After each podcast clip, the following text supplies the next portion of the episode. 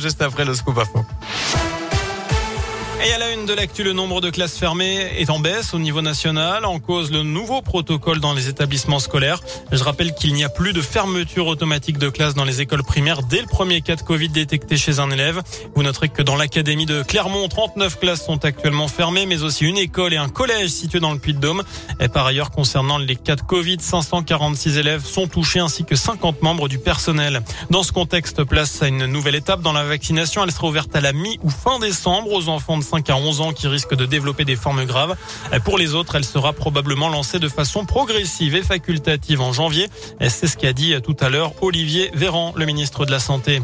En tout, 9 cas du variant Omicron ont été détectés en France à l'heure actuelle, dont un proche de chez nous, euh, un proche de chez nous, oui, en Auvergne-Rhône-Alpes. Un nouveau conseil de défense sanitaire aura lieu lundi pour voir s'il y a lieu de prendre des mesures complémentaires. Propos de Jean Castex. Dans le reste de l'actu, verdict attendu dans la journée dans le procès aux assises de l'allié de trois individus jugés cette semaine pour une tentative d'assassinat en avril 2016 sur le parking d'un magasin de bricolage à Doméra.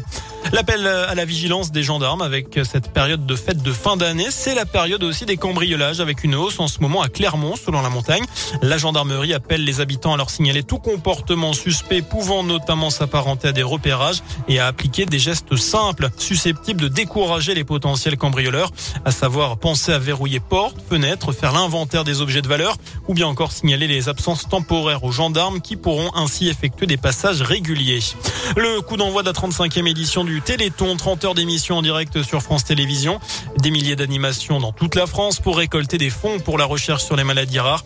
Un numéro, le 3637 et un parrain soprano.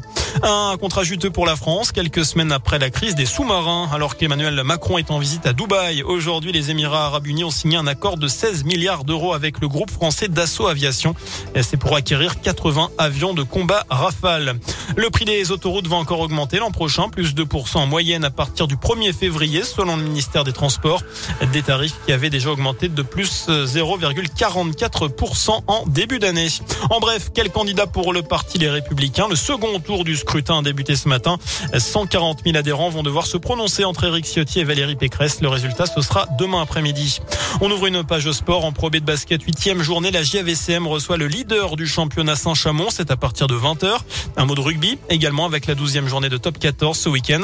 Clermont, huitième, reçoit la lanterne rouge. Biarritz demain, c'est à 15h du côté du Michelin. Et puis en foot, on n'oublie pas la 17e journée de Ligue 1 qui débute demain à 17h avec un duel entre Marseille et Brest.